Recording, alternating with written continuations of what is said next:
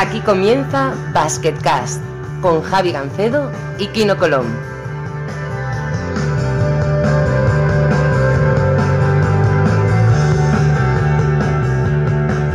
Hola a todos y bienvenidos a Basketcast. Soy Javi Gancedo. Como siempre, está con nosotros Kino Colón. Kino, ¿cómo estás? ¿Qué tal, Javi? ¿Cómo estamos? Bien, bien, bien. Aquí, uh, ya sabes, semana importante por aquí, final, semifinales de la Eurocup, eh, quinto partido de Euroliga, ya todos los partidos son habido muerte. Eh, bueno, aunque no estés en las competiciones, lo vas a seguir, sobre todo por, porque está tu hermano en Andorra y querrás, querrás que pasen a la final, claro.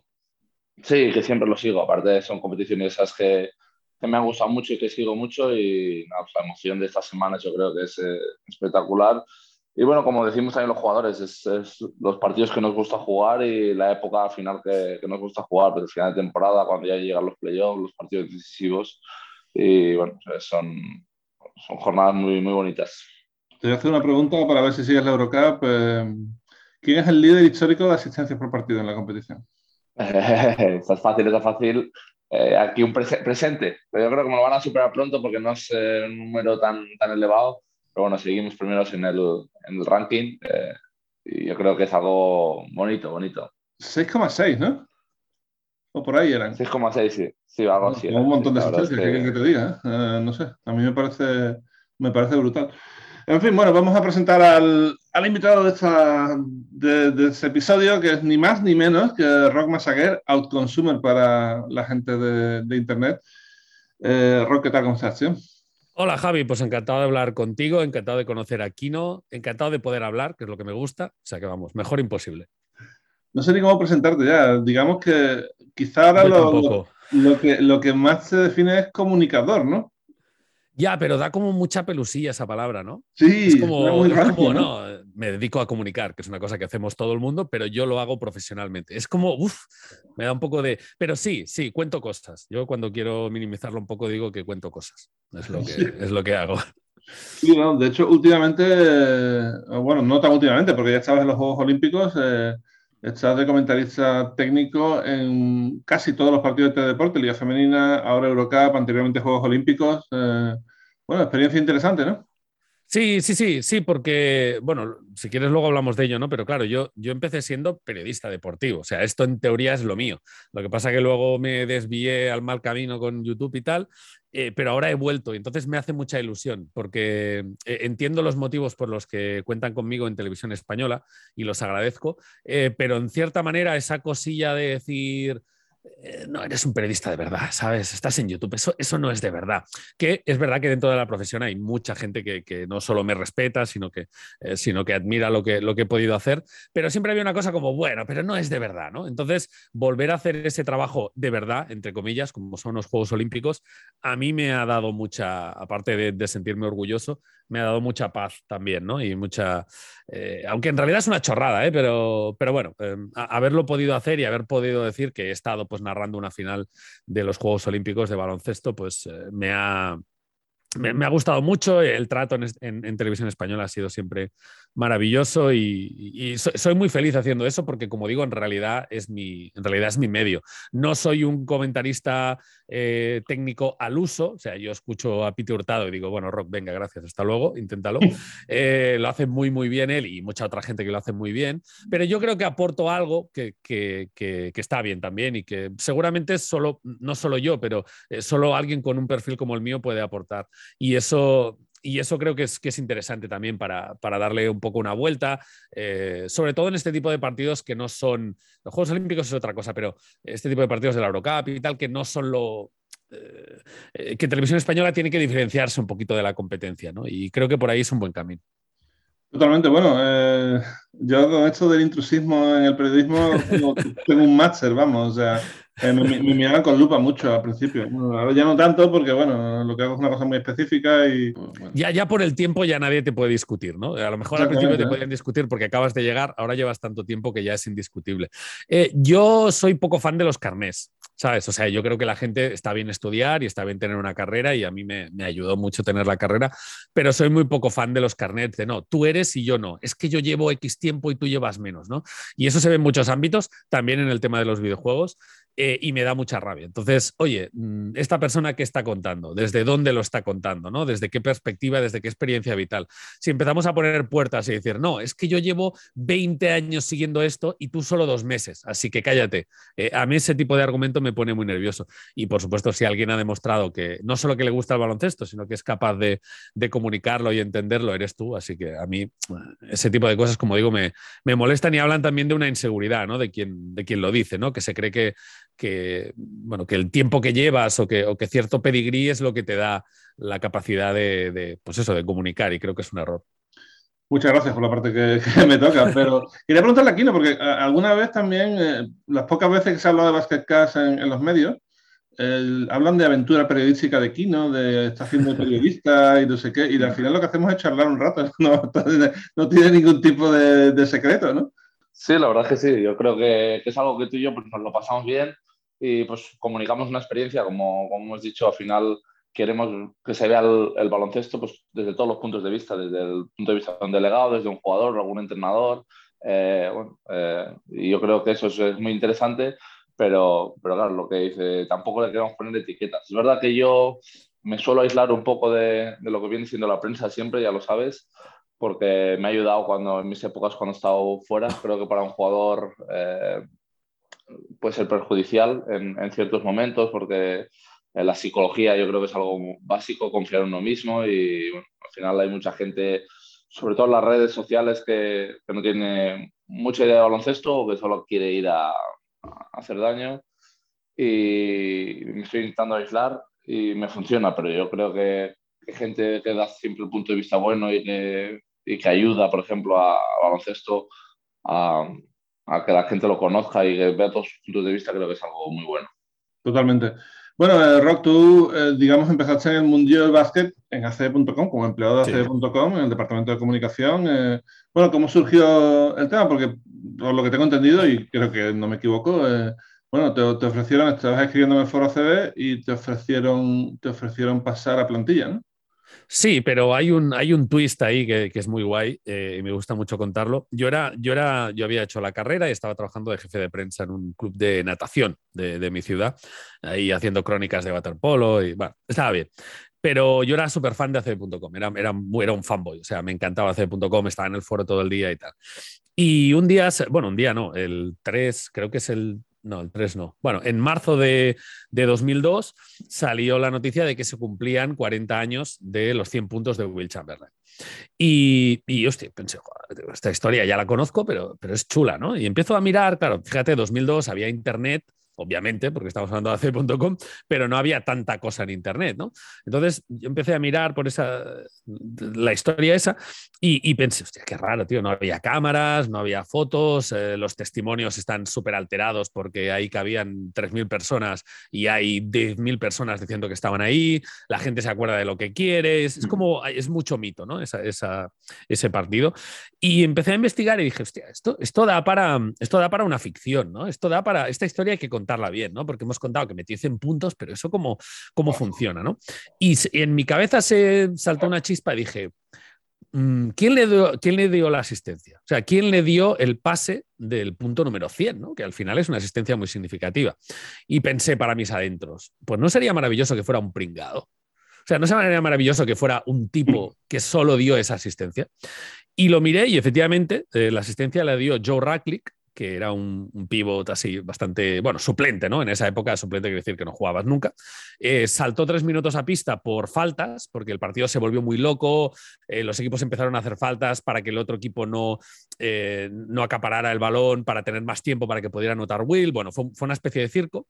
Y, por eso salió Joe Racklick. Entonces Joe Racklick eh, cogió un rebote, le hicieron falta, falló un tiro libre, metió un tiro libre y luego la siguiente jugada dio la asistencia del punto número 100. ¿no? Y dije, hostia, me voy a inventar la historia de Joe Racklick. Eh, y, se me fue la olla porque yo también soy como medio escritor y escribí un relato eh, en un fin de semana. Escribí un relato de la historia de la asistencia desde el punto de vista de Joe Racklick, que tenía en vida de Will Chamberlain, cómo lo veía desde fuera y tal. Era, bueno, era interesante. Y lo mandé, info enviar. Y lo leyeron, les gustó, lo publicaron, Pero además, pues les impresionó a Joan Manuel Carreras, que es, que es quien, recibió eso, que era el director de la web, le impresionó y dijo, hostia, pues este tío me mola, me mola porque ha escrito esto muy rápido, es algo diferente, eh, entiende esto, puede dar un punto diferente.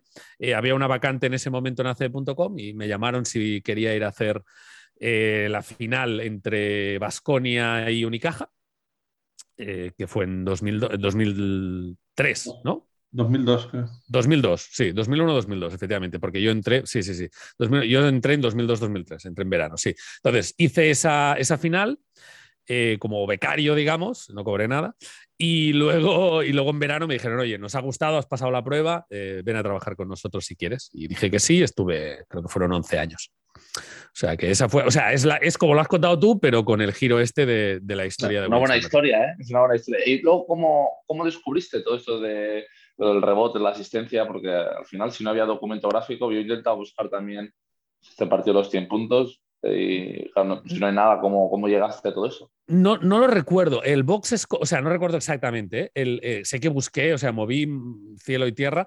Em, sé, que, sé que el box score existía, eh, con lo cual yo sabía los datos de este jugador y sé que en alguna crónica ponían que es Joe que había dado la asistencia. Entonces, a partir de ahí yo me inventé que él era huérfano y que entonces eh, venía su antiguo entrenador y él quería eh, lucirse, no sé, me inventé la historia. Pero el tema del box score, eh, sí encontré el box score del partido, con lo cual ahí tenías los minutos y, todo. Y, en alguna crónica ponía la asistencia la dio Joe Rackley, y a partir de ahí pues yo ya me inventé todo lo demás, ¿no? Pero el box score del partido sí que, sí que existe. Y, la crónica esa que leí, pues vamos a cruzar los dedos y esperar que fuera cierta, pero podría no serlo. ¿eh? Pero bueno, como nadie lo sabe, pues tampoco, tampoco pasa nada. Bueno, has hablado mucho de, tu tiempo en ACB.com. Tampoco, no, quiero pasar de puntillas, pero sí que quiero hablar de, aunque ya hemos hablado en otro, en otros sitios, eh, del foro ACB y, de que te tocaba moderarlo, ¿no? Y que aquello tenía que ser un, un merde impresionante, claro. Eso fue el, cielo en la tierra, Javi. O sea, eso fue. Yo estaba, para que la gente lo entienda, era el mayor foro eh, en español de baloncesto del mundo. O sea, era, era una burrada. El foro AC.com era enorme en cuanto a, cifras de volumen de gente. Y yo estaba como único moderador. Y no era ni siquiera mi único trabajo. Entonces, claro, y además yo intento ser buena gente, intento comprender a todo el mundo. ¿Sabes? Intento ponerme en el sitio del otro y tal. Entonces, claro, eso es lo peor que puedes tener a la hora de moderar, porque la gente te torea. La gente te dice, bueno, pero es que he insultado, pero claro, tienes que entender que la otra persona, pero claro, tienes, el martes dijiste una cosa y ahora, o sea, como niños pequeños. Y yo eh, decía, bueno, bueno, hasta que un día dije, bueno, se acabó, empiezo a banear a la gente. Y, me, bueno, fue duro, fue duro porque fue duro hasta el punto de que a mí llegaron a, llevar, a llamarme a mi casa en plan, eh, esta es la última amenaza, no me vuelvas a banear. Em, a mí me llegaron a, pues, a insultar, por supuesto. Alguien me amenazó con llevarme a la audiencia nacional porque yo había dicho no sé qué de, política, no me acuerdo qué era. Em, te voy a llevar a la audiencia nacional. O sea, eso era relativamente habitual. Y claro, yo pensaba, ¿pero qué está pasando? Pero, pero aprendí mucho a lidiar con el tema de Internet, aprendí mucho también, mejoré yo creo que como persona, entender a la otra gente. Eh, a mucha gente, pero bueno, no, no, hubo, no hubo sangre. Y, y fue duro, fue duro, la verdad que el día que me lo quité de encima eh, fue, fue una gran cosa, eh, pero, pero, pero aprendí mucho, realmente creo que me sirvió. El foro ese era, era impresionante, yo me acuerdo que igual que ahora no leo nada, cuando era joven, de 17, 18 años, estaba haciendo mis primeros pasitos, pues leía muchas cosas y me metía en todos lados a ver qué podían decir de mí, a ver qué tal. Y el foro de ACB, pues eso, con los primeros partidos y tal, aparte empecé jugando bien, eh, era, era, impresionante, me leía todo y había... Eh, ¿Te trataban bien? Y es verdad, al principio sí, al principio sí, luego ya fui a... luego ya fui a Fuenlabrada y ahí empecé a tener más protagonismo y al principio se lió un poquillo la cosa.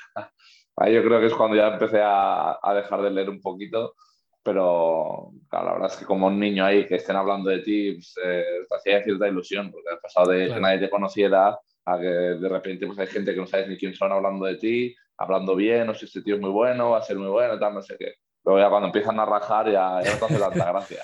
claro, es que para quien nos esté escuchando, que sea un poco más joven, en 2002, 2003, 2004, no había redes sociales. O sea, no existía el concepto Facebook, Twitter.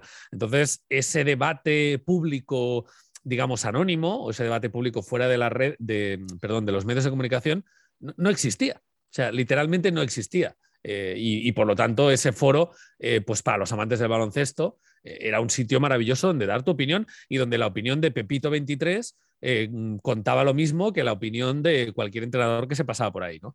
Y eso, que tiene cosas malas, también tiene cosas buenas. Y, yo creo que fue muy bueno para, para la afición a ACB, pero al baloncesto en general. Dos cosas. Yo creo que por edad y por lo que le gusta la NBA, a tu hermano Guille seguramente el foro CB le tuvo que pegar fuerte. Estoy casi seguro, no lo he preguntado nunca, pero seguramente sí, ¿no? Pues, pues no lo sé, no sé. Ya, ya se me escapa. Le preguntaremos porque esa es otra. Si te prometo que si, que si Andorra gana la Eurocup, tenemos que hacer algo, tío. Tenemos que hacer, porque va a ser el momentazo ahí, tu hermano levantando el trofeo, eso puede ser, eso puede ser espectacular, ¿no? Ya le he preguntado, no tiene en la cabeza lo que va a hacer, ¿eh? Ojo. El tío es un, es un showman, o sea que seguro que si ganan le hago un buen pollo y aparte merecido. Aparte de con lo que están sufriendo este año allí en Andorra, una alegría así sería, sería espectacular. Totalmente. Bueno, em, a la vez que estás trabajando en hacer.com y haciendo un resumen muy, muy bestia de, 10 años, empezaste con el YouTube. Eh, como todo el mundo por afición, ¿no? Porque además creo que es de los primeros youtubers eh, de España, ¿no? Si no el primero sí. de... Sí, el, primero no, pero, pero de los primeros. Digamos que cuando yo entré, los que tenían más seguidores y tal, pues tenían 5.000, 6.000, 10.000, eh, los que más, ¿no? Y, no es que tú dijeras, Buah, esto no, no lo va a petar, esto de aquí no podemos ganar dinero, sino que literalmente no se podía. O sea, no había medios para ganar dinero, no, no, no estaba activada la monetización y tal. Entonces tú te metías ahí pues porque te apetecía y, ya está. No, eh, te podría mentir y decir que yo vi el futuro, pero la verdad es que yo pensé, bueno, pues esto será una fricada que durará un tiempo y luego ya está.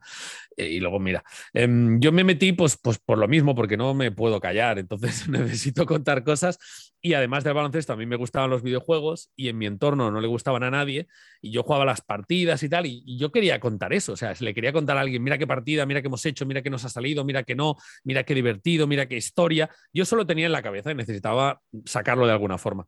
Y me dijeron, no, pues en Estados Unidos hay gente subiendo vídeos de Call of Duty, no sé qué y tal, eh, pruébalo, ¿no? Y entonces me metí en, YouTube España y con una honrosa excepción, el resto de gente eran chavales que no sabían hablar porque tenían 16 años y no sabían comunicar. Entonces dije, bueno, jugar no juego mejor que ellos, pero hablar sí. Entonces me voy a meter y a ver qué pasa. Y lo que, pasé, lo que pasó es que pillé la ola, la ola de crecimiento, de, de aumento de audiencia, de todo y, llegué a ser el segundo canal con más suscriptores de España y, empezó a llegar dinero. Claro, yo imagínate trabajando en ACB y te pagan mil euros más el viaje para ir a Montreal a probar un juego. Te pagan 500 eh, euros por hacer un vídeo de 15 segundos. Eh, y claro, tú dices, te empiezan a regalar cosas y dices, hostia, hostia, hostia, que esto, que esto va en serio, cuidado. Además, un sobresueldo, ¿sabes? En plan, Buah, pues fenomenal y, ahí seguí, ahí seguí hasta que fue incompatible. Entonces, también es verdad que yo en ACE.com estaba ya un poco cansado de hacer lo mismo porque es un rollo cuando la primera vez que dices, este artículo, a ver cómo lo escribí el año pasado, y vas y, miras cómo lo hiciste el año pasado y copias y pegas. En la primera vez que haces eso dices, no, no, tú Javi no lo haces porque tú eres un crack, pero en lo que son temporadas es muy duro, es muy duro, llega un momento que físicamente ya, o sea, mentalmente ya no te aporta nada. Y entonces dentro de ACB me moví, me puse en, tema de venta de derechos y tal, y cambió un poquito, pero estaba aburrido. Y llegó en octubre de 2013, cuando salió la oportunidad de presentar un programa en televisión española que se llama Fiesta Suprema, y era, era incompatible una cosa con la otra. Entonces me cogí una excedencia, me convertí en full youtuber y ya no volví, ya no miré para atrás, y ahí sigo. Y supongo que por, por también juntar el baloncesto con YouTube, empezaste, a jugar a la NBA Live. Sí. Ahí diste un paso adelante, ¿no? El tema del canijo se ha convertido en casi generacional, ¿no? Sí, sí, sí. Eh, bueno, era NBA 2K, si dices NBA Live, los de, los de 2K se van a enfadar contigo. Eh, que a la competencia. No, no, pero sí, eh, me costó, ¿eh? porque claro, la gente venía a ver a mí, a mi canal, a ver el Call of Duty, cuando de repente les metí baloncesto, pues no les gustó mucho. Pero luego al final, pues llegó mucha gente nueva, la historia del canijo gustó muchísimo, hay mucha gente que dice me gusta el baloncesto por ti y tal, lo cual es una cosa que me hace sentir muy orgulloso, de verdad, porque tú puedes convencer a alguien de que vea un partido, pero no puedes convencerlo de que le guste, ¿no? Entonces, eh, realmente eso me, me hace sentir orgulloso. Es una etapa que disfruté mucho, que me llevó a viajar pues, a Nueva Orleans Orleans, a Nueva York, a, Los Ángeles, a Londres, a jugar con Kyrie Irving, con Draymond Green, a entrevistar a Anteto, a Tatum, a Karina Abdul-Jabbar, que me pareció el tío más borde del mundo, pero bueno, lo pude entrevistar. Eh, luego viendo la serie, pues bastante poca, poca, poco moco me llevé, o sea que está bastante bien. Y, me ha ido muy bien, sí, me, ha posicionado y me ha vuelto me ha vuelto a conectar con el baloncesto. Pues ahora estoy, eh, a través de eso, pues he hecho muchas cosas de baloncesto. He trabajado con NBA, he trabajado con 2K, estoy trabajando ahora con la Federación para el tema de la liga femenina, que estamos haciendo los partidos en mi canal de Twitch. Me ha abierto muchas puertas, al final baloncesto es mi vida, eh, ahí conocí a mi mujer, eh, la mayor parte de mi tiempo es mi deporte favorito y, bueno, era lógico que acabáramos reencontrándonos. Bueno, dos cosas. Lo primero, yo también he tenido una experiencia bastante dudosa con Karina Abdul-Jabbar. Sí, no, no, me consta que no fue algo personal conmigo ni contigo. No, no, no, se ve que el pavo es así, ¿eh? sí, sí. Lo, puedo contar, no me importa fue que una vez coincidimos en un, en un branch que hacía la NBA o no sé qué, y había un niño de 8 años o de 6 años con una camiseta suya persiguiéndolo con un boli para que la firmara.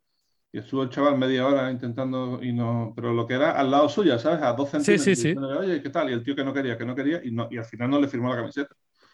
me parece fatal, claro.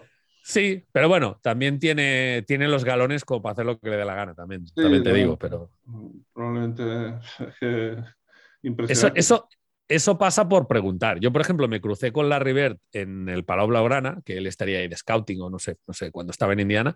Me crucé con Larry Bird y llevaba una cara de mala hostia que dije, no le digas nada porque te va a mandar a la mierda y ese va a ser el recuerdo que tienes de Larry Bird, que es mi jugador favorito. Entonces yo me callé, lo miré y seguí y pensé, mira, por lo menos el moco no me lo he llevado. el problema es preguntar. Si no preguntas, pues todos parecen majos. Ya ves que no, hay formas y formas de ganar dinero con el baloncesto y formas y formas de conocer a, tus ídolos, ¿no? No, la historia es impresionante, que la haya llevado pues, a poder conocer a, toda esta gente o entrevistar. Eh, la verdad es que es, algo pues, eh, que, bueno, como dices tú, al final hay muchas formas de, de hacerlo y esta forma me parece pues, un poco, me recuerda a, buscarte la vida, tal, pues lo que me ha pasado a mí de intentar ir afuera, eh, porque en España tal, pues has buscado otros caminos y al tema de YouTube, por ejemplo, anticiparse a todo eso, o no sé si lo llegas, lo, viste venir o simplemente es que estabas allí, pero bueno, eh, vivirlo ha, tenido que ser impresionante porque el crecimiento de Internet y de YouTube y todo esto ahora mismo es una locura, ahora no se entiende nada sin, sin los youtubers y sin, eh, sin YouTube, por ejemplo, está, está todo ahí, entonces eh, me parece impresionante. Y luego sobre lo de los jugadores que dices tú, yo al final también creo que hay que tratar bien a todo el mundo eh, y que no cuesta nada por firmar un autógrafo a un niño, es más la felicidad que le das a ese, a ese chico, pero es verdad que te llevas muchas decepciones y luego muchas alegrías también de gente que yo pensaba que, oh, este, cuando, cuando yo juegue con este o contra este, a ver cómo, y luego hay algunos de los top top que son una, una pasada de personas también. Sí, eso, eso cuando dicen nunca conozcas a tus ídolos, ¿no? Porque te puedes llevar una decepción. A ti también te pasará aquí, ¿no? Cuando juegas contra alguien o eres compañero de alguien, ¿no? Que tienes mucha ilusión o, que vas con el freno y decir, bueno, ya verás este, ¿no? Bueno, me pasó, por ejemplo, yo lo puedo decir, con, con Mar Gasol. Pues, yo digo, Gasol aquí acaba de ser eh, All-Star, eh, titular, saltando, tal, no sé qué, en el salto inicial. Eh, acaba de ganar el anillo y digo, yo voy este verano con él, no sé cómo. Y luego la, cuando lo conoces, que el tío es un 10. O sea, tuvimos aparte una conexión muy buena con él, brutal. Y pues eso, ir que, él, que me llamara para ir a comer un día o qué tal, no sé qué. Y, era como si estás comiendo con uno de, de los grandes, ¿sabes? Con los más grandes del mundo. Entonces, eh, hay algunas veces que te llevas una alegría muy buena y otras veces que no voy a decir nombres, que dices, te va, vaya su normal este, que ya puede tener todo el dinero que quiera o la fama, pero vaya idiota. Estas cosas pasan. Por cierto, Margasol alguna vez le ha dado like a Basketcast. Eh, si llegamos a 100 programas, ¿tú crees que querría venir?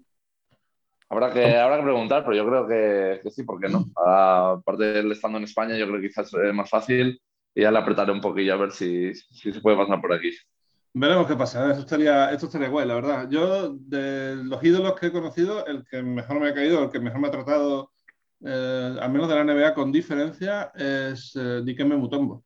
y en el mismo branch que estaba con Abdul Jabbar, iba yo con una camiseta de Alex English de, Denver, y él, me vio y se vio a hablar conmigo, tío, estaba hablando y dice, perdón, oh, eres de los Nuggets. Y yo, sí, sí, oh, qué de puta madre. Digo, pero vamos a ver un momento, es que, ¿qué está pasando? Se supone soy yo que tiene que hablar contigo, hombre.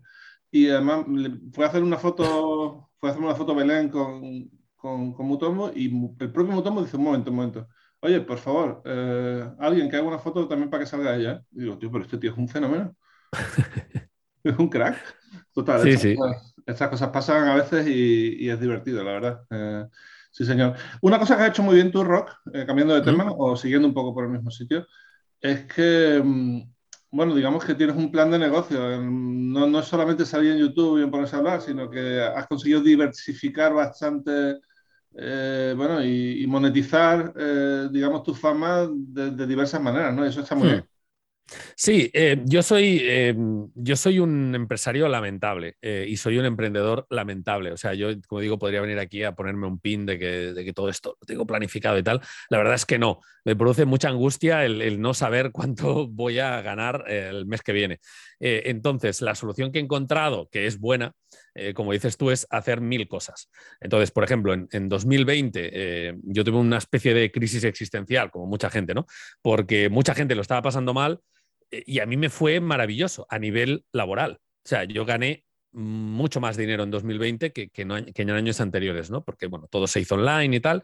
Bueno, eh, de las cosas, la mitad del dinero que yo gané en 2020 era haciendo cosas que ahora ya no hago. ¿Vale? Entonces, eso podría, podría asustar a cualquiera, ¿no? Hostia, mi, mi principal fuente de ingresos ya no está, pero ahora hago otras cosas. Entonces, eh, primero porque me aburre hacer una sola cosa, después porque me angustia tener una sola fuente y además en este mundillo es todo muy, muy, muy volátil y ahora llega, ahora no llega, incluso se cancelan proyectos, proyectos que van a salir luego no salen. Bueno, pueden pasar mil cosas. Y eso la verdad es que he tenido suerte y he tenido mucha suerte también de que nunca he podido vivir exclusivamente de YouTube ni ahora de Twitch. Eh, nunca, nunca me ha dado para vivir solo de eso con lo cual siempre he tenido eh, la obligación de hacer otras cosas. Y eso me, ayuda. Si yo haciendo solo vídeos hubiera ganado, yo qué sé, me invento 5.000 euros al mes, pues probablemente me hubiera olvidado de todas las otras cosas y cuando eso ya no hubiera sido posible, porque normalmente pasa que es algo temporal, pues entonces hubiera tenido un problema. Entonces, eh, me lleva aquí mi situación porque, porque no sé hacer otra cosa, eh, o sea, quiero decir, no hay un plan, pero la verdad es que ahora estoy muy bien porque eso, porque vas cobrando un poquito de aquí, un poquito de allí, nada te saca de pobre, pero juntándolo todo, pues, pues eh, sirve, ¿no? Y, y, y, además tengo la libertad de poder decir que no a cosas que no me apetecen, que eso es, eso es también un, un lujo, ¿no? Que, ¿no? que no todo el mundo tiene, ¿no? Entonces, eh, como tengo otras cosas, pues si hay algo que ya no me gusta o, o, una propuesta que no me encaja, pues puedo decir que no. Y eso es, como digo, una libertad. Está muy bien. Lo que pasa es que soy mi propio jefe y mi, y mi jefe es un gilipollas. Entonces, eh, y me explota. Entonces, eso es un problema. Es un problema porque no le puedo echar la, la culpa a nadie. Y desde fuera, y, y, desde fuera sin saber mucho yo de, de sí. temas de, de, YouTube, ¿eh? pero eh, tú le ves siempre una relación a, por ejemplo, este vídeo me lo he currado mucho y este no. vídeo es el que más se ve. Porque esto me pasa un poco, eh, mi hermano a otro sí. nivel está también ahí con el YouTube y dice, es que este vídeo le he metido un montón de horas y no lo ve nadie y a este que lo puse un poco por, por poner es el que más views tiene, el que más eh, sí. está comentando y tal. Entonces, Eso al final, claro, estar, estar, trabajando de ello tiene que ser un poco. Dependes de una ola que tampoco sabes muy bien cómo irá, ¿no? Eh, lo, lo, has definido a la perfección. Es, eh, o sea, te vuelve loco. Te vuelve loco porque, primero, no es justo. ¿Vale? O sea, no depende ni del cariño claro, que le hayas claro. puesto un vídeo, ni de las horas, que no pasa nada, ¿eh? la mayoría de cosas del mundo no son justas, pero no es justo y por otro lado no lo entiendes. Eh, y ese es el principal problema, porque tú dependes de un algoritmo, eh, de una plataforma que decide lo que es más interesante. Y además esa decisión cambia con el tiempo, por supuesto, sin avisarte. Entonces, tú al final te adaptas a eso. Y por eso en 2013, 2014, los youtubers empezamos a subir dos vídeos al día, tres vídeos al día, cuatro vídeos al día. Había gente subiendo seis vídeos al día. ¿Por qué? Porque era la manera más óptima de conseguir el máximo de visitas. Cuando cambiaron eso, y ahora, resumiendo mucho, no voy a hacer una clase técnica, pero ahora es al revés. Ahora tienes que hacer un vídeo que sea muy viral. Pero claro, muy viral, si fuera fácil hacerlo, pues lo haría todo el mundo. Es muy complicado. Hay gente como Martí de, Ciencia, que es un chaval eh, que hace cosas de, pues, de ciencia, obviamente. Eh, él dijo que, que, llegó a afectarle mentalmente, o sea, que llegó a volverse loco, entre comillas, entendedme, eh, persiguiendo el algoritmo, ¿no? O sea, él estudiaba el algoritmo y decía, un vídeo de ocho minutos dura más que, o sea, funciona mejor que uno de seis, pero peor que uno de nueve, pero si en el título pones mayúsculas funciona más, pero, o sea, llegó a ese nivel de hacer ingeniería inversa y a no, por supuesto, a no, a no resolverlo, porque, porque es imposible, ¿no? Entonces, agobia mucho. Se lo van cambiando, peor. Claro, claro, eh, lo cambian y no te avisan. Entonces, a ti como, como creador, que no es que nosotros seamos artistas, pero como creador en el sentido de que haces algo intangible, eh, mm, e, es un poco agobiante, porque tú tienes como una intuición de esto le gustará a mi público, pero que le guste a tu público no significa más dinero. Entonces, es, es es un poco jodido. Por eso, desde hace un par o tres de años, se ha puesto muy de moda y funciona muy bien lo que, lo que es el mecenazgo, es decir, Patreon, em, donaciones eh, a través de suscripciones en Twitch, etcétera, porque ahí ya no dependes de nadie. O sea, tú gustas a tu público, tu público te, apoya. Y entonces ya no dependes del contenido o, o, de lo bueno que sea el contenido o de lo mucho que funcione cada día. Y esa es una solución que está bastante bien. Pero agobia mucho. Yo, por ejemplo, hago directos en Twitch y tú ves el número de gente. Eh, cada minuto se actualiza. Entonces, cambias de tema y ves que se van 30 personas y dices, mierda, mierda, mierda. Te afecta mucho, te afecta mucho una cosa que no puedes controlar. Y esa es la definición de, la ansiedad, ¿no? o sea, eh, estamos mentalmente jodidos, sí, sí. Sí. Bueno, has hablado de, no, dar lecciones, pero tú sí que estás dando clases de, bueno, de redes sociales y, del mundo virtual, en, incluso en la Universidad de Barcelona, ¿no? O sea, sí, el autónoma, sí. Sí, sí.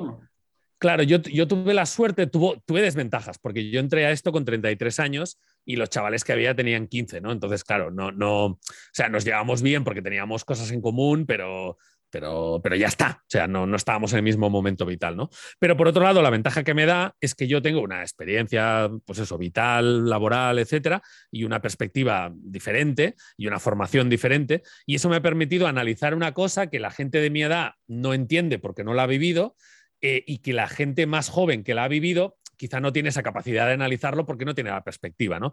Entonces, yo he estado en, un proceso del que puedo hablar en primera persona y eso me convierte, cada vez menos, ¿no? Pero en un, en un perfil muy único a la hora de explicar este fenómeno, ¿no?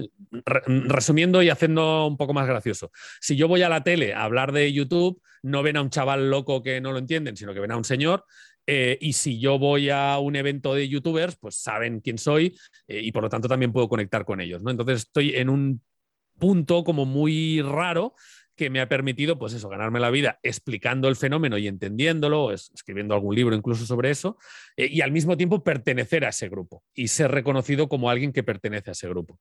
Y eso he podido, he podido usarlo y, y me ha servido también porque yo soy así, yo necesito entender lo que pasa, ¿no? Y esa reflexión me ha, creo que me ha servido y, creo que he podido explicarlo más o menos bien. A la vez, hombre, eh, supongo que ser profesor tiene su punto también, ¿no? Está muy mal pagado, ya te lo digo, pero es chulo. O sea, te, da, te da más, te abre más puertas para cobrar más dinero en otro sitio que el dinero que te da hacerlo. O sea, de verdad que, no sale a cuenta ser profesor, pero, pero, pero sí que es verdad que te da prestigio y sobre todo te ayuda a estructurar las ideas, ¿no? Te ayuda a, tenerlo claro para poder explicarlo, que eso, que eso está guay. Totalmente, bueno, y eso, y tú lo has dicho, el concepto es tu pasión y siempre lo intentas involucrar en todo lo que haces en la vida y, bueno, eh, lo último, último, último ha sido empezar a comentar la Eurocup, ¿no? Que sí. es una nueva experiencia. ¿Qué te está pareciendo el formato? Partidos a vida o muerte, algo Pues me sorprendió mucho. Em, creo que está muy bien para el espectáculo y también para la carga de partidos, que eso, bueno, pues que, nos diga aquí no si están hartos de jugar tanto o menos en general, ¿eh? si juegan mucho, si juegan poco, eh, lo que sea. Pero, pero creo que reduce un poco la carga de partidos, da pie sorpresas, es menos justo, pero bueno, eh, está bien también que haya un, que haya un factor de sorpresa y que, y que haya bueno, que sea diferente. A mí, a mí me ha sorprendido y, me gusta, aunque tengo la sensación, quizá por los partidos que he visto, no lo sé, tengo la sensación de que, de que los equipos van un poco con el freno de mano porque, porque claro, está, hay mucho en juego, ¿no? Eh, un poco también lo que pasa con la Final Four, que es muy espectacular, pero que no, no tienes esos enfrentamientos en los que los dos equipos se conocen tanto, no da esa sensación, ¿no? Quizá desde el punto de vista del espectador, por lo menos. Pero está, está muy guay. Bueno, hemos visto muchas sorpresas. Por desgracia, la Peña, por ejemplo, eh, pues cayó siendo una de las máximas favoritas. Mm, a, mí me, a mí me gusta y es divertido de narrar y, está chulo. Y, además yo como narrador play by play, que es un poco lo que hago en la liga femenina, no se me da tan bien, no es lo que disfruto más. A mí me gusta más el comentario, ni siquiera técnico, de color, ¿no? Como lo llaman en, Estados Unidos. Eso me, siento más cómodo y con Jesús eh, Cebrián, pues ya nos conocemos y, me gusta mucho, la, verdad que, que, me gusta mucho. Cuando estamos grabando esto me quedan uno, dos, tres, cuatro, cinco, seis partidos esta semana. O sea, va a ser divertido. Bueno, son, son muchísimos, ¿eh? Sí, sí. No, hombre, es muy distinto hacer play by play que hacer. Yo también he hecho las dos cosas y, y en uno tienes que estar súper concentrado en el juego y en el otro, siendo comentarista de color, que tú dices, que me gusta mucho en términos, eh, hmm. tienes que estar más atento a otras cosas, ¿no? A, detalles técnicos, a, anécdotas, a, cosas que puedan pasar, intentar predecir lo que pasa. Son, son dos trabajos que, aunque coinciden en el tiempo, son muy distintos. ¿no? Sí, em, la, verdad es que sí, y, parece, eh, parece trivial, pero poder pensar mientras el otro habla eh, es, un, es, un, mundo. Y a mí me pasa en el tema de la liga femenina, que lo, hacemos en Twitch y no pretendemos que sea algo profesional, pero yo quiero hacerlo lo mejor posible, y yo tengo que estar pendiente del chat, de que técnicamente vaya bien, de que mis invitados estén tranquilos y contentos, de que la imagen se vea bien y luego, evidentemente, del, play by play también y de narrarlo, pero de narrarlo con un estilo diferente. Entonces, son muchas cosas. Sí, casi nada. Y a veces, como decía Alfredo Landa, a veces eh, he perfado. O sea, a veces de repente es como, hostia, ¿dónde estoy? Eh, es que acabo de decir. Y suerte que tengo a la gente al lado que me dice, no, no, a ver, Roca, has dicho esto. Pero, pero es complicado, es más complicado de lo que la, de lo que la, gente, de lo que la gente cree. Yo creo que aquí no, ah, siendo base, se anticipa un poco a lo que va a pasar y, eso es una, la mejor cualidad que puede tener un comentarista técnico. Eh, creo que sería bastante bueno. No sé si algún día te has planteado tirar por ahí, aunque sea por, por probar.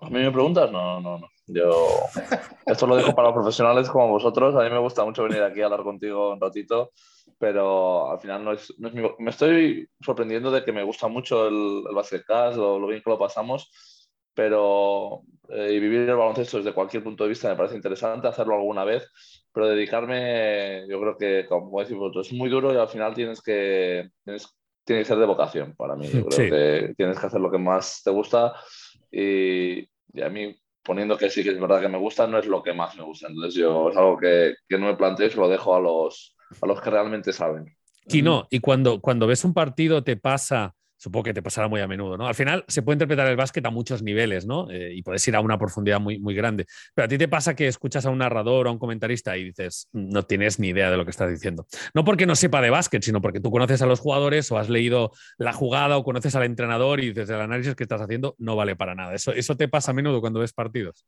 Tengo que admitir que, últimamente yo creo que se ha mejorado bastante esto, pero ahora sí alguna vez que sí que se, se escapan algunos detalles, algunas cosas que, que, yo, porque las he vivido, porque conozco, como dices tú, que tengo ventaja allí, pues hmm. que sí que para mí son obvias y, a veces pues, eh, con algún amigo que eso le digo, no, esto es así, así. Y al cabo de un rato pues pasa, entonces quedas tú como listo, pero dices, bueno, solo me ha escuchado mi amigo o nadie, que estoy solo. Eh, pero, pero bueno, al final yo creo que es una cosa también muy difícil. Al final tienes que estar hablando todo el partido, eh, ir comentando muchas ideas y también es normal que a veces eh, pues alguien se pueda equivocar, pero yo creo que es algo muy difícil. Y yo siempre intento ver las cosas buenas y pues, que, la, que, el otro lado también es, es no es algo fácil. Eh, igual que hmm. cuando estás jugando, desde fuera parece muy fácil y cuando estás ahí dentro, pues eh, las cosas pasan muy rápido y tal, pues cuando tienes que estar comentando todo el rato sin parar, Eso es. pues bueno, a veces dices alguna cosa que te puedes arriesgar más o con, sin saberlo del todo pero bueno, también forma parte del, del, juego y es bueno. A mí me gusta mucho escuchar lo que hay gente que dice, no, yo veo los partidos sin, sin, audio. A mí me gusta mucho, o sea, como mucho veo los míos sin audio. Los míos sí, porque ya te digo que, que he estudiado psicología y creo que afecta mucho al jugador. Sí. Eh, y lo que dicen que es verdad, por cada siete comentarios positivos eh, equivale a uno negativo en la mente. Eh, entonces, imagínate para un jugador que cuando acabas un partido y más, más subes, más comentarios negativos hay, pues acabar un partido y tener 30 negativos, ya sea del equipo contrario, ya sea de, pues yo que sé, del base al que le estás quitando la posición eh, pues en la selección pues de todos sus amigos o de todos sus... hay, muchas cosas ahí que no sabes detrás de cada comentario y yo me intento abstraer, pero parece que es una, una cosa muy bonita. Mm, aparte somos un poco masoquistas, por lo menos yo en Twitter hay veces que yo sé que alguien va a decir algo que no me gusta, pero al final vas para allá y lo lees al tío, vas al perfil del tío y dices, a ver qué Sí. en vez de buscarnos con la gente que te inspira, por poner el ejemplo más fácil, que es el de Gonzalo Vázquez, sí. más fácil leerlo en cualquier formato, Twitter o texto largo o lo que sea, eh, te vas a lo otro, tío, porque es que somos así, ¿eh? Eh, el ser humano tiende a, tiende a eso, a, a, lo peor a veces, ¿no? Pero bueno. Sí, y, perdona, eh, muy inciso rápido, las redes lo saben y lo que hacen, como saben que eso nos atrae más, también lo fomenta. Entonces tenemos una percepción en las redes más negativa de lo que es porque la propia red potencia aquellas cosas negativas porque sabe que conseguirá su objetivo, que es que tú estés más rato. Entonces, eh, incluso está alterado eh, el juego en nuestra contra, ¿no? En ese sentido. Claro, claro. Sí, bueno, a veces yo que sé, importa más el detalle, bueno, a veces es, es inevitable, porque volvemos a lo de la semana pasada. Eh, el vídeo de John Holland que se ha hecho viral, es que este es muy bueno. Eh, igual que no sea una jugada, que no sea un mate de puta madre, o que no sea un tiro ganador, pero es que lo que hizo el tío fue muy gracioso y está todo el mundo esperando a que llegue el miércoles a ver si el tío lo entrevistan otra vez y suelta otra, otra parecida, ¿no? Y, y bueno, a ver qué, a ver qué pasa, ¿no? Pero hmm. pues sí es verdad que, que, tendemos a buscar siempre, buscar las vueltas a las cosas y eso no está bien, pero lo dicho, es inevitable. ¿no? Hmm. Así es el ser humano. Sí, totalmente.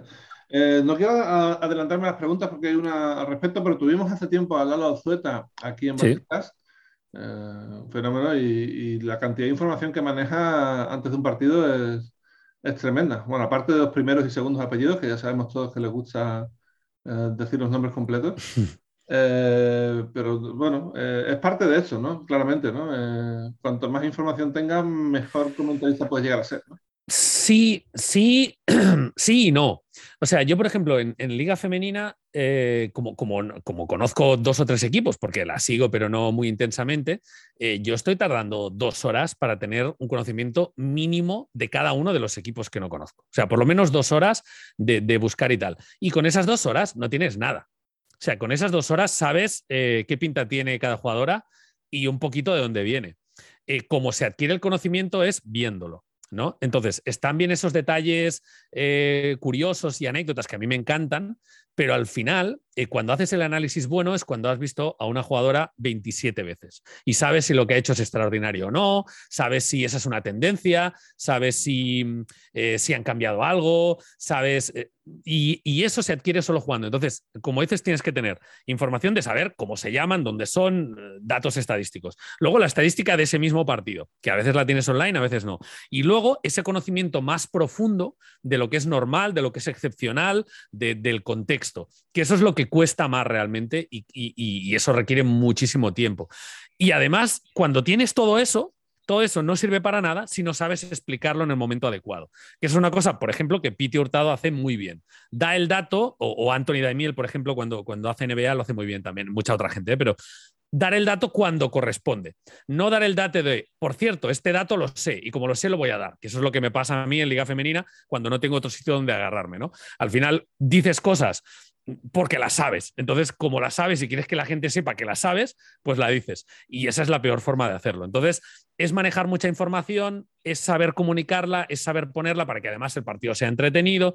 Es mucho más difícil de lo que la gente eh, cree hacerlo bien. Y luego, aunque seas un monstruo, porque puedes citar cualquier persona que es un gran narrador, que ha sido histórico, todos han tenido enormes cantidades de críticos. Todos y, haters. Entonces, además de eso, si lo haces perfecto, va a venir encima gente a quejarse siempre. Entonces, es un trabajo bastante, bastante desagradecido. Sí, siempre hablamos de lo mismo. Al final manejáis, manejáis mucha más información, esto no sé si lo sabéis, imagino que sí, hmm. manejáis mucha más información que los propios jugadores. Claro, porque tienes un global eh, del partido, sí. Claro, sí. Por ejemplo, eh, tenéis datos, miráis datos eh, como muy rebuscados. Por ejemplo, tengo un amigo que juega mucho al Supermanager cuando yo estaba en España, el tío me decía, esta semana te vas a salir porque este rival, cuando has jugado contra este, contra este base los otros equipos y contra este entrenador, y digo, ¿cómo sabes tú eso si es que no, no sé casi ni yo? Cuando en este campo siempre así... O sea, al final eh, lleváis tanta información que lo que dices tú, o lo dices en el momento correcto y de la forma adecuada, o también te puedes volver loco tú eh, con, con tantos números, tanta información. Claro, porque tienes que tener el dato de el perro de no sé quién, se llama no sé qué, jaja, qué gracia, pero también tienes que tener, pues eso, eh, cuántos partidos lleva no sé quién metiendo 10 puntos, o, y tú como jugador entiendo que, que primero tiras mucho de intuición, porque, porque llevas mucho tiempo jugando y conoces a los jugadores. Y después el scouting, pues imagino que, a ti cuando te hacen scouting, eh, pues te darán los datos del jugador al que te enfrentas o de algún otro jugador, pero a lo mejor el a la pivot mm, suplente, pues no sabes quién es ni hay falta que hace porque en el partido no te vas a enfrentar a él. ¿no? Quiero decir, quizá tu conocimiento como jugador es mucho más específico porque eso es lo que necesitas para tu trabajo. Bueno, sobre todo te centras en los de tu posición, pero por ejemplo, el ala pivot, si tira o no, eh, también lo tienes que saber. Quizás las cosas más básicas o hay más eh, profundizadas, quizás no. Pero por ejemplo, yo para hacer una rotación necesito saber si el ala pivot eh, tira más que mi base o no. Para... Pero claro, al final, yo lo que he hecho los últimos cinco partidos lo sé más o menos de que voy siguiendo la liga, voy mirando estadísticas, hmm. pero no sé exactamente lo que me diga el entrenador, sí. Pero yo, yo al final yo es un poco trampa porque yo sigo mucho las ligas, yo miro muchos partidos a la semana, pero claro, jugadores de, que yo he jugado, ellos no miran ni un partido de baloncesto. Entonces esto es lo que les da el scouting y lo, lo que pone la hojita y, y poco más. Entonces eh, yo creo que al final con los años también vas mejorando todo eso y te fijas más en las cosas más eh, básicas. Pero claro, yo como sé, cómo, yo qué sé, cómo se llama el perro del 4, cómo ha jugado contra el, contra la e el año pasado, no tengo ni idea. Claro, o si es un exjugador de no sé dónde, claro. Eh, al final, todos, todos los que estamos en esto intentamos buscar la forma más eficiente de hacer nuestro trabajo, ¿no? Y tener la información necesaria, ni más ni menos. Tal cual. Además, eh, hay muchos factores. Por ejemplo, hay, hay mm, entrenadores asistentes que te darán un scouting más detallado o menos detallado. Eh, entrenadores jefes que te darán un plan de partido más detallado o menos detallado. Hmm. En el caso de, la televisión, hay productores que se involucran más dándote datos o no. Eh, bueno, también depende de la ayuda que tengas alrededor, pues harás mejor tu trabajo o no. O Totalmente. o a veces demasiada información, que esa es otra, también te pasará a ti como, como jugador Kino, demasiada información puede ser perjudicial, ¿no? Sí, nosotros lo decimos. Al final, eh, cuando nos hacen un vídeo de scout y todo esto, si, si el vídeo dura más de 15-20 minutos, ahí hay un momento que, que desconectas, porque ya no puede estar tan centrado en todos los detalles y tal. Entonces, los entrenadores últimamente lo que hacen es quizá, en vez de hacerlo todo en una sesión de una hora, pues hacen dos o tres sesiones de un cuarto de hora. Y yo creo que se te queda mucho más el mensaje que, cuando te dan demasiada información o, dime lo haces que hace bien, las tres cosas o cuatro, pero no pongas todos, todos los detalles porque si no la gente no puede, no puede seguir. Claro. Totalmente. Bueno, parece si respondemos unas cuantas preguntas y, lo dejamos. Yo estaría que... Dale duro. Pero pero me parece que Rock tiene una cosilla que hacer, así que eh, vamos allá con las preguntas, que como siempre, las tres gigantes del básquet. Lo que decíamos, Sara eh, le pregunta a Rock, eh, esta está más o menos contestada, te voy a hacer la segunda. la primera era cómo se prepara para comentar los partidos de la Liga Endesa, Liga Femenina Endesa. ¿Y qué cree que puede mejorar? Es la pregunta que te hago. Buah, en Liga Femenina Andesa todo. Eh, porque, bueno, tengo que, aprender en este ecosistema de, estar pendiente de todo, tengo que hacerlo un poco más fluido, eh, tengo que documentarme mejor, tengo que conocer mejor a, las jugadoras y eso se hace simplemente pues, repitiendo. Em, tengo que encontrar aún un poco ese tono porque em, estamos inventando un poco ese tono que sea una mezcla entre Twitch, y, pero al mismo tiempo que los seguidores de baloncesto de toda la vida estén cómodos, eh, que sea agradable para todo el mundo, que, sea, que le guste a la federación, que al final es quien me permite hacer esto. Eh, estoy aún encontrando el tono. Em, todo. o sea, no, no, no, es falsa modestia. Realmente yo cuando acabo pienso, guau, tío, no, esto había que haberlo hecho así. Intento ser bastante exigente para, para, para mejorar, ¿no? Y eh, todo, Eh, aprender a narrar un partido sin casi datos estadísticos, con una sola cámara, que a veces es un dolor eso, eh, sabiendo que no vas a tener repeticiones. Mm, es, muy, es, tengo mucho, mucho que, mucho que mejorar. entonces, si tengo la oportunidad de repetir, ahora este año nos quedan ya pocos partidos, si tengo la oportunidad de repetir, voy a, espero poder, poder ir, ir mejorando día a día. Seguro que lo harás, ¿no? Normalmente en el tema de comentarista la experiencia también es una cosa que no hemos hablado y pesa mucho. Tele te pregunta eh, que si echas de menos algo de cuando trabajabas en básquet, supongo que quiere decir ACB, y en caso de mm. ser afirmativo, ¿el qué? vi, la pregunta en Twitter y llevo días pensándolo. Eh, iba a decir que, que, echo de menos acabar mi jornada laboral y desconectar, pero tampoco lo hacía, con lo cual no lo echo de menos. Lo que echo de menos es algo como muy específico, que es al estar dentro de una organización, saber que tenía muchas cosas seguras. Es decir, que si quería ir a ver un partido lo veía, que la Copa del Rey iba a estar siempre, que la final iba a estar siempre, que, em, que iba a tener acceso a los jugadores. O sea, como cosas que seguro que iban a ser. Ahora no tengo seguro nada. O sea, yo puedo hablar con no sé quién y a lo mejor me da no sé qué, o a lo mejor pasa esto o no pasa esto, tengo una oportunidad. Eh, cuando fui a la Copa de la Reina, por ejemplo, con, la Federación a Valencia, pues hasta el día de antes eh, yo no estaba seguro de que, aunque me hubieran dicho que sí, no tienes nada seguro. Y a lo mejor en acb.com, por el hecho de estar dentro de la liga, pues había cosas que yo sabía que eran seguras. Quizá un poco, me parece una chorrada, ¿eh? pero, pero eso es un cambio importante para mí que me gusta tenerlo todo controlado y, me genera un poco de ansiedad el no saber qué va a pasar y mi trabajo es pues literalmente eso, no saber lo que va a pasar. Entonces, bueno, lo, gestiono como puedo. A mí me pasa que cuando voy a una Copa del Rey de, de, ACB, acostumbrado a llevar la acreditación de todo acceso en la, claro. en la, final, en la final de Eurocup, me meto en sitios que no me tocan. Y sí. voy con la seguridad de que cree que una y no, no es verdad, llevo una acreditación de prensa que en teoría no me deja pasar a sitios y de repente me meto en un sitio y dice, ¿cómo has entrado yo? Ah, ah mierda, pues no sé, estas cosas pasan, ¿no? No sé. Sí, sí, totalmente. Y, al revés, cuando te paran es aquello de, ah, ah, ¿qué pasa aquí? Eh? Pero bueno, son, son cosas que pasan. La última pregunta es de David Raffles y te pregunta que cómo llevas la profesión de comunicador con los, entre comillas, periodistas de carrera universitaria. ¿Es, hmm. ¿es duro hacerse valer? Eh, yo creo que no. También es verdad que, claro, yo ahí juego con ventaja porque yo también soy un, periodista de carrera universitaria.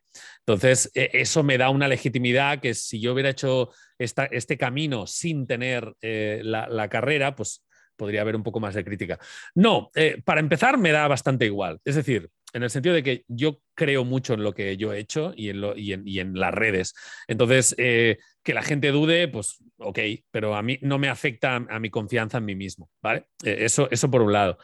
Y después, porque, y, así lo puedo decir, toda la gente, eh, la opinión de, de los cuales me importa, todos, sin excepción, admiran lo que, lo que no, no, lo que he hecho yo, sino este camino todos. O sea, toda la gente que de verdad me importa dentro de esta profesión me ha dicho, o en privado o en público, hostia, qué guay, tío, qué bien, eh, hostia, qué valiente, qué suerte, eh, ojalá yo pudiera, todos, sin ninguna excepción. Entonces, lo que opine la gente, que a mí su opinión no me importa tanto, la verdad que me da un poco igual. Eh, no he tenido, o sea, respondiendo a la pregunta, nunca he tenido la sensación de tener que hacerme valer. yo he tirado para adelante porque lo veía clarísimo y no he necesitado esa validación, primero porque yo ya había estado ahí y después porque creo que no, que no hace falta. Em, entonces, eh, y además eso, cuando, cuando Anthony Daimiel, pues un día participé en su programa de radio y me dijo, bueno, ahora os voy a presentar a una persona a la que admiro. Claro, a mí eso me rompió, ¿no? Decir, hostia, alguien a quien yo admiro eh, dice eh, que me admira a mí, hostia, pues esto, o gente como yo que sé, Dani Sanabra, por ejemplo, pues oye, tío, lo que tú has hecho tal está muy bien. Ese tipo de comentarios a mí me, me hacen saber que voy por el camino que quiero. Sí, es así. Y que sea por muchos años. Eh, muchísimas gracias por pasarte por Cast. Ha sido un honor y un privilegio. Y, ya, ya, tocaba también, joder. Llevamos tres años con el proyecto, ya, era hora de traerte, ¿no? ¿Sabes qué me pasa? Muchas gracias eh, por invitarme, por supuesto. cuando, leí que ibas a hacer esto, me, encantó porque eh, tú, Javi, ya sabes que tengo un aprecio muy grande personal y profesional. Aquí no solo profesional porque no lo conocía personalmente, pero ahora también puedo, puedo añadir que, que a nivel personal también. Eh, y a mí me pasa que la cosa está del ego, yo veo cosas en las que a mí me gustaría estar y pienso, ¿por qué no me invitan? ¿Por qué no me invitan a esto? ¿Por qué no me invitan a esto? Pero claro, tampoco puedo decir, oye, invítame. Y Basketcast era uno de ellos, así que cuando me invitaste me hizo mucha ilusión, la verdad, no te voy a engañar. De puta madre. Pues nada, yo aquí no, ya os veréis en algún sitio, supongo. Eh, Ojalá. la, con la selección. que sí. Bueno, esperemos que con la, con la selección estaría, la verdad que es, eh, está chulo, siempre ir con la selección para mí ya sabes que es lo, lo más grande que, que, puede haber y más con una selección como la, como la española y ojalá pues este verano vamos a tener la, la oportunidad de, de vestir la, esta camiseta. Yo creo que tienes más posibilidades de ir tú con la selección que yo de hacer algo con la selección, pero ojalá pase y, y te, salude, te salude en persona, cuenta con ello. Sí, es verdad que están ahora mucho con el tema de, de tweets, de Sí, todo esto, sí, sí. porque Mi última entrevista con ellos fue hace tres o cuatro semanas, Sí. eh, la hicimos por Twitch y la verdad es que están metidos mucho en ese mundo, eh, tra- tratando de innovar un poco, que muchos clubes todavía están en la vieja usanza y creo que al final es un acierto. Ojalá por ahí. Por cierto, eh, es, un, pr- es un privilegio también, eh, un lujo, un orgullo ir después de, de Irati. No sé si ha habido, creo que ha habido un programa entre medias, ¿no? Sí, sí, sí, sí. Hicimos, hicimos un programa entre medias y. Pero bueno, Pero sí. Ha sido MVP ahora de la MVP nacional, ¿verdad? De- de Sí, la sí, liga. sí. Es una, es una crack. Además, es que es una de esas personas que te quedas escuchándola en plan, te quedas, te quedas, eh, bueno, te quedas enamorado. Es, es una pasada Irati. Es una pasada. A ver, a ver, eh, este jueves, eh, pues puede jugar el último partido, a ver si pueden eh, recuperar a Perfumerías y meterse en la final. Será un verano interesante para ir a Tía Charry, ya, ya veremos qué, qué pasa. Hmm. En fin, eh, pues nada más, chicos. eh, gracias a los dos y gracias a todos por escucharnos. Nos vemos muy pronto aquí en Basketcast. Hasta luego. Hasta aquí Basket Cash con Javi Gancedo y Kino Colombo.